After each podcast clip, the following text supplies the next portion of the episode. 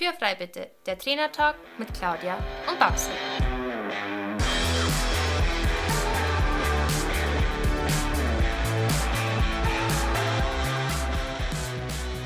Herzlich willkommen zu unserem Trainertalk Podcast und schön, dass du eingeschaltet hast. Wir sind Claudia Scheler und Barbara Decker, Trainer für Freizeitreiter und selber aktive Pferdesportler.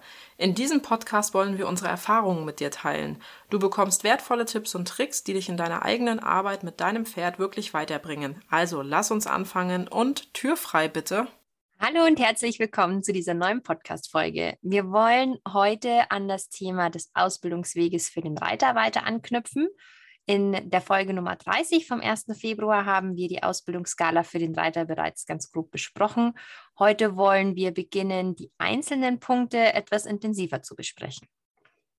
Aber bevor wir zum eigentlichen Thema kommen, Babsi, was gab es denn bei dir in der letzten Zeit, was du mit uns teilen möchtest? Da gibt es so einige Highlights tatsächlich. Ähm, eines finde ich ganz äh, besonders schön. Ich hatte meinen ersten Online-Seminar-Kurs, Tag, Abend ähm, mit My Horse Coach. Ich war da als Referentin geladen und es ging um das Thema Ausbildungsskala des Pferdes. Wir haben die einmal ganz genau unter die Lupe, Lupe genommen ähm, und sie auch etwas umgebaut und auch nochmal im Detail besprochen. Und es war wirklich ein toller Abend, auch, auch für die Teilnehmer und Teilnehmerinnen. Ähm, die haben sehr viel Mehrwert mit nach Hause genommen und ja, es hat einfach Spaß gemacht. Es hat mir einfach Spaß gemacht, was, was weiterzugeben. Bei dir so, Claudia? Ja, Spaß machen, was weitergeben ist natürlich das Wichtigste. Du hast gerade gesagt, äh, Teilnehmerinnen waren und Teilnehmer und Teilnehmerinnen, waren da auch Teilnehmer dabei? Ich wollte ganz korrekt gendern, es waren nur Frauen. Aber immerhin. ähm, ja, hier waren jetzt gerade Winterferien und das Wetter ist ja dieses Jahr recht mild und deswegen habe ich mir dann hochmotiviert eine Woche vor den Winterferien überlegt, ich mache hier so einen Drei-Tages-Lehrgang für die Kids und habe dann, also wir sind einen Tag Dressur geritten, und den zweiten Tag haben wir so ein bisschen Stangenarbeit gemacht und am dritten Tag ging es dann zum Ausreiten. In der ersten Woche war das wirklich tipptopp. Also wir hatten richtig gutes Wetter und auch mit dem Ausreiten, das hat alles super funktioniert. Und äh, ja, in der zweiten Woche musste ich leider aufgrund des Sturms, den wir hier hatten, einen Teil absagen und den anderen Teil improvisieren, weil Sturm und Dauerregen haben, ja, die haben da einfach einen Strich durch die Rechnung gemacht. Aber so ist das nun mal. Wir arbeiten halt mit Lebewesen und da muss man, muss man einfach auch mal abwägen, was man da machen kann und wie man es machen kann, vor allem wenn man keine Halle hat. Ähm, ich sage ja immer zu den Mädels, wir sind nicht aus Zucker, aber wenn zum Regen dann eben auch noch kräftiger Wind dazukommt, dann gibt es halt einfach Einschränkungen. Ja, nun aber genug vom Wetter, darum soll es ja heute nicht gehen. Deswegen zurück zum eigentlichen Thema, was wir besprechen wollen. Die ersten beiden Punkte der Ausbildungsskala für uns Reiter ähm, ist ähnlich wie beim Pferd das Gleichgewicht und die Losgelassenheit. Diese zwei Punkte sind ganz essentiell, damit du in deiner Reitausbildung überhaupt weiterkommst. Und an diesen Punkten kann man auch eben nie genug üben und man kann sie meiner Meinung nach auch nie auslernen. Also man kann immer irgendwas besser machen. Ähm, es gibt eben so viele neue Situationen, wo man sich halt immer wieder neu auf das Pferd austarieren, ausbalancieren muss. Das beginnt ja schon ganz oft damit, wenn man einfach verschiedene Pferde reitet. Jedes Pferd bewegt sich ein bisschen anders. Da braucht man immer wieder ein anderes Gefühl auf jedem Pferd, ähm, um eben mit dem Pferd ein gemeinsames Gleichgewicht zu finden. Erinnert mich gerade an mein Probereiten. Also ich hatte, war ja putativ auf der, auf der Suche nach einem, einem Pferd. Ähm, nicht für mich, sondern für die Mädels. Und ich habe ein Pferd ausprobiert und bin auf diesem Pferd gesessen und habe irgendwie zehn Minuten drauf gesessen und mir echt gedacht, ich kann nicht reiten.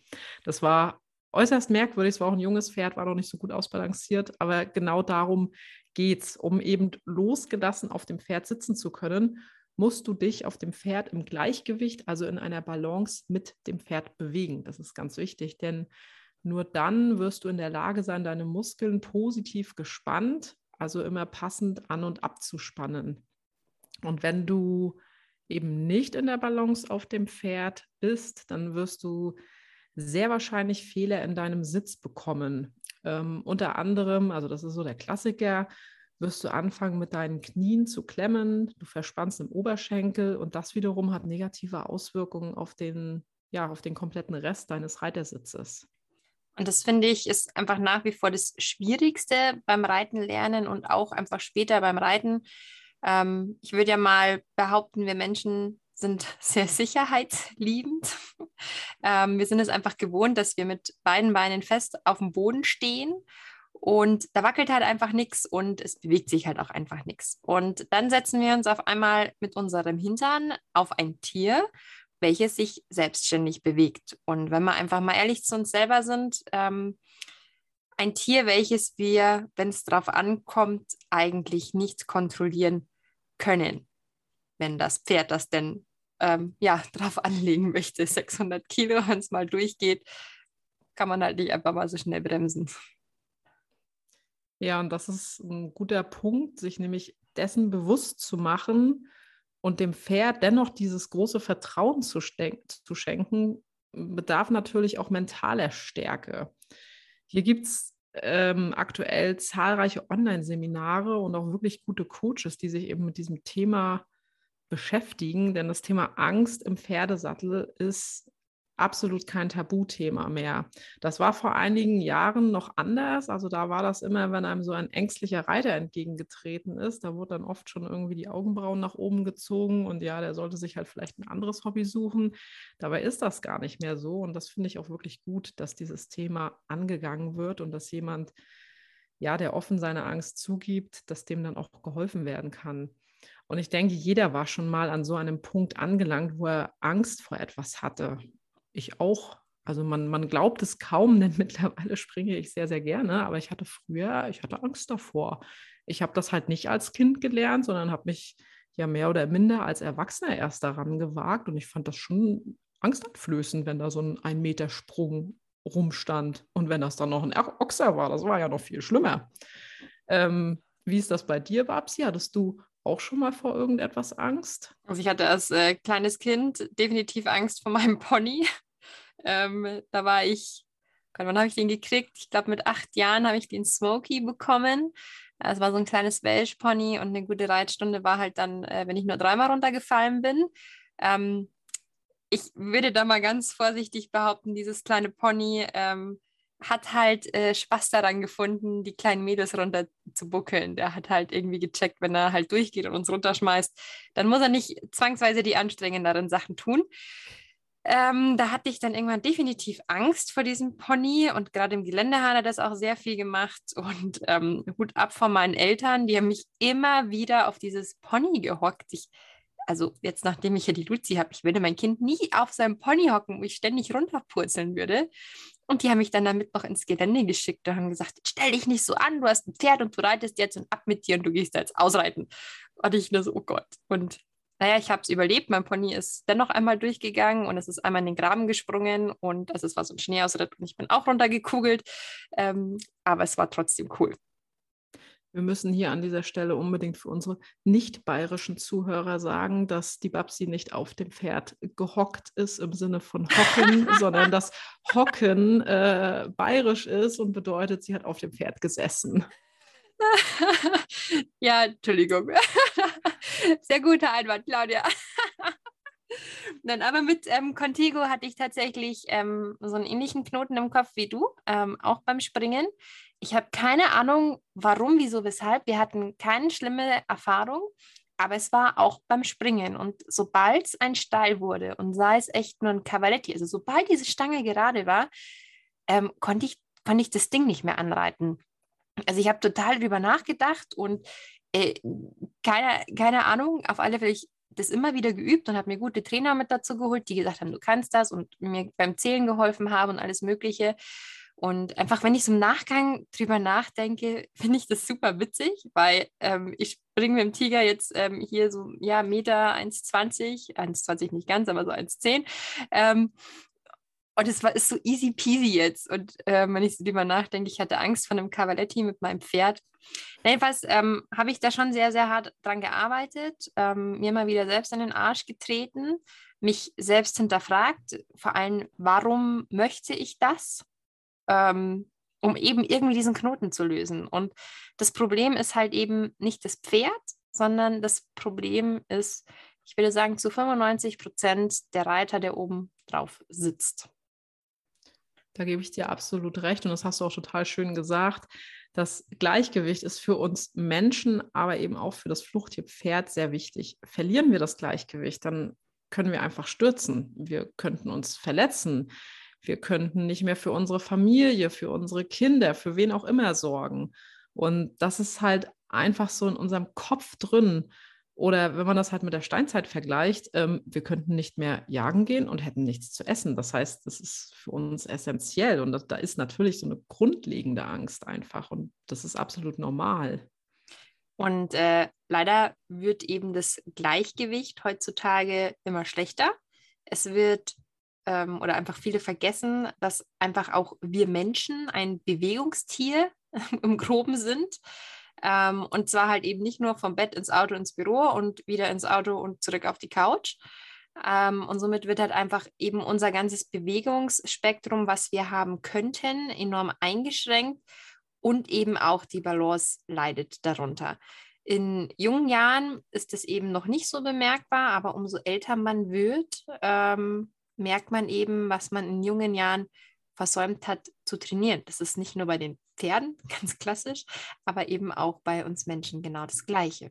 Balance oder auch Gleichgewicht, ähm, das wird alles über die kleinen Muskeln in unserem Körper gesteuert. Das ist ja die sogenannte Tiefenmuskulatur. Also jeder kennt das, glaube ich, wenn man so nach dem, nach dem Reiten, vor allem wenn man Dressur geritten ist und sich dann doch einiges im Aussitzen erarbeitet hat, da, da ist oft sowas im Bauch, das brennt dann am, bis am nächsten Tag so ein bisschen. Das ist diese Tiefenmuskulatur. Und ähm, werden diese kleinen Muskeln nicht gefordert, dann verkümmern sie einfach. Und im schlimmsten Fall werden sie halt sehnenartig, um den Körper irgendwie stabilisieren zu können. Aber ist dies erst einmal passiert, dann ja, kann man diesen Vorgang nicht wieder rückgängig machen und das bleibt ja immer, also wir, man bleibt dann einfach etwas instabil. Und darum ist es eben so wichtig, dass man ganz viele verschiedene Bewegungserfahrungen macht umso vielfältiger deine Bewegungen sind, umso mehr Ideen hat eben dein Körper, wie er sich ausbalancieren kann. Und das wiederum ist einfach enorm wichtig fürs Reiten, denn es läuft eben auch ein Pferd, nicht immer so, wie wir das äh, uns gerne vorstellen. Und hat man den Körper eben so vielseitig trainiert, ähm, kann man eben auch auf verschiedene Reaktionen vom Pferd besser und schneller reagieren. Ähm, ja, beziehungsweise der Körper reagiert da ganz automatisch, um, wenn das Pferd mal auf die Seite hüpft, dann geht man halt da einfach mit und sitzt da weiter auf dem Pferd und lacht im besten Fall noch drüber und äh, reitet einfach weiter. Und wenn dein Gleichgewicht gut ist, das wiederum fördert natürlich auch die Losgelassenheit und ist man einfach sicher in dem, was man tut, dann kann man auch besser entspannen, körperlich wie geistig. Ich bin mir ziemlich sicher, dass du das kennst. Du bleibst dann locker und geschmeidig und kannst somit äh, den Bewegungen des Pferdes leichter folgen, als äh, ja, wie wenn du ein, ein Brett, wie, wie, wie ein Brett auf dem Pferd sitzt. Und da habe ich tatsächlich jetzt eine ganz spontane Geschichte. ähm, ich habe eine Freundin am Stall und der wurden früher immer mehr oder weniger eigentlich diese ganzen verrückten Pferde gegeben, die halt hier äh, buckeln und Blödsinn machen im Gelände. Und dann wurde gesagt, hier geh mal mit dem Pferd ausreiten, weil du sitzt das. Und ähm, man musste bei ihr tatsächlich aufpassen, dass sie vor lauter Lachen nicht von den Pferden fällt. Ähm, das Witzige war aber, dass sie einfach so entspannt war und einfach keine Angst hatte vor dem Buckeln dieses Pferdes, dass, dass sie einfach so entspannt war, dass die Pferde das gar nicht gemacht haben. Also die Pferde sind zu 80 Prozent braver bei ihr gelaufen als wie bei den Besitzern. Und das finde ich ist schon wieder so krass, was, was eine mentale Einstellung mit dem Gleichgewicht und dem Losgelassenheit selber, aber auch mit dem des Pferdes macht. Also eigentlich bräuchten wir eine Folge über mentale Stärke. Da können wir ja, da können wir ja hart drüber nachdenken. Aber das ähm, ist ja eigentlich das, was, was auch immer wieder gesagt wird. Ne? Also wenn du gestresst bist, steig nicht aufs Pferd, es geht in die Hose. Definitiv. Wenn du angespannt bist, dann steig nicht aufs Pferd, weil du bist einfach nicht losgelassen und dann passiert halt auch irgendwas. Ja. Ähm, so. Und jetzt weißt du auch, warum eben diese beiden Punkte so wichtig sind. Ne? Aber ähm, kommen wir noch zu einem wichtigen oder interessanten Punkt. Wie kann man denn sie trainieren und verbessern? Solltest du grundsätzlich erst einmal merken, dass du in deinem Gleichgewicht Probleme hast, dann kannst du dein Gleichgewicht auch ohne auf dem Pferd zu sitzen trainieren. Klingt komisch, ist aber so.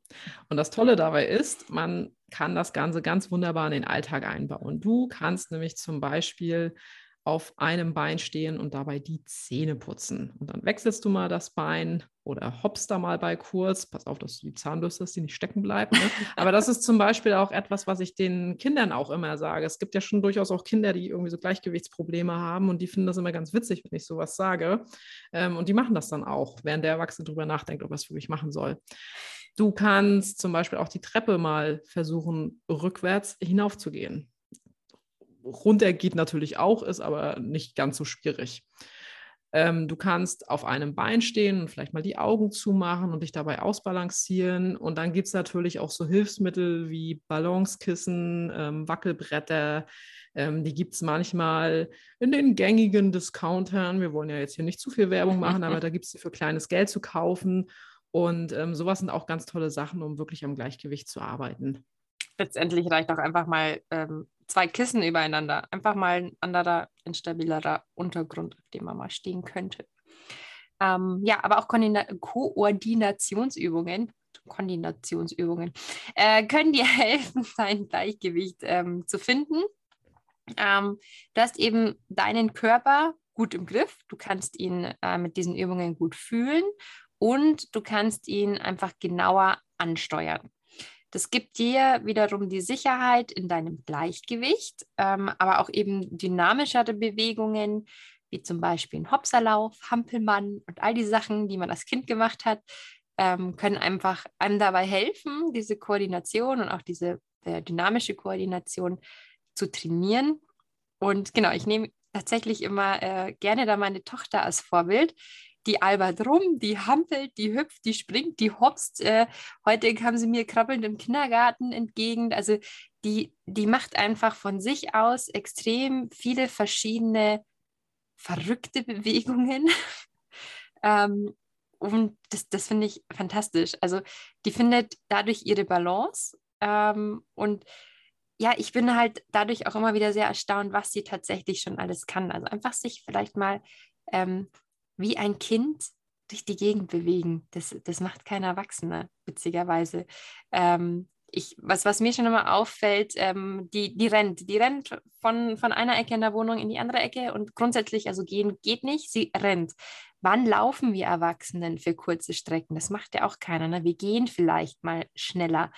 Ähm, und das habe ich mir tatsächlich auch mit angewöhnt, dass ich ähm, mit meinem Kind äh, über den Hof renne, hopse, albere und mein Gott, ob es mir jetzt gut tut oder nicht, es macht auf alle Fälle Spaß, sich äh, viel zu bewegen und ähm, ich fühle mich gut und ähm, ich glaube, das ist ja auf alle Fälle schon mal das Wichtige. Also ja, bewegt euch einfach mal etwas mehr wie Kinder.